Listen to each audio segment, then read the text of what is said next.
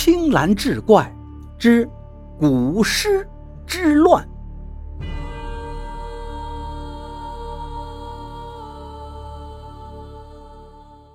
你赶紧拽呀！怎么不使劲了？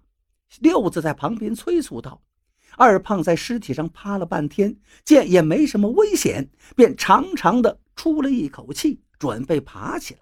谁知道他这一吐气，没成想把尸体额头上贴着的符纸给吹掉了。二胖还没来得及站起身，一双手就掐住了他的脖子。那双手长长的指甲深深地嵌进了二胖的肉里。二胖疼得一顿乱抓，想把那双手给拿掉，可是那双手掐得太死了，他怎么弄都弄不掉。突然，那具尸体抬起头，猛地一下就咬住了二胖的脖子。二胖一声惨叫，挣扎了几下，便一动不动了。二胖，你怎么了？六子听到二胖的叫声，也是心中一惊。祠堂里太黑了，他什么都看不见，只好在黑暗中慢慢的摸索。突然，他感觉到自己背后有动静，连忙转过身来。黑暗中，一双绿油油的眼睛正紧紧地盯着他。六子脑子里刚刚闪过逃跑的念头，那具尸体就扑了过来。第二天早上，连山带人过去的时候，才发现二胖和六子都死了。棺材里的尸体也不见了，他们的血已经被吸干，成了两具干尸。接着又有村民来告诉连山，昨晚好几家喂的牲口都被什么东西吸干血而死。连山处理好祠堂里两个人的干尸之后，便带着几个胆大的村民去寻找那具古尸。一直到深夜，才在一个废弃的矿洞里发现那具古尸的踪迹。连山连忙用墨绳编了一张网，让那几个村民各拽住一角，在洞口等候。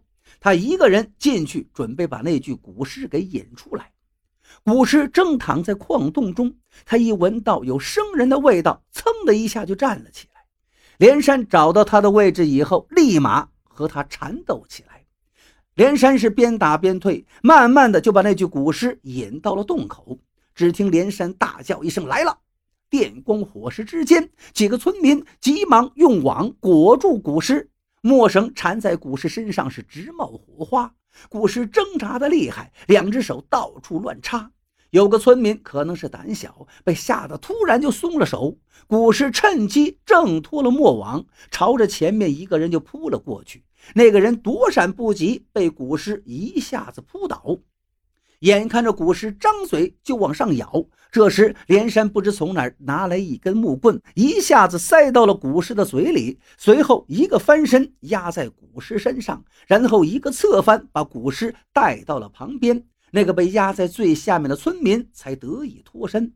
那具古尸被连山制住，想起也起不来，只是用两只手在空中乱抓。快过来摁住他！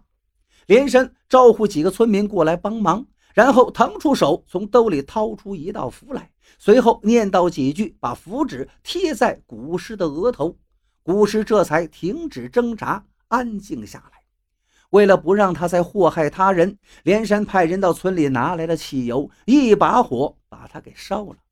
听了几个村民讲，那具古尸可能是吸了大量人血、畜血之后，皮肤变得十分光滑，那火烧起来竟然是滋滋作响。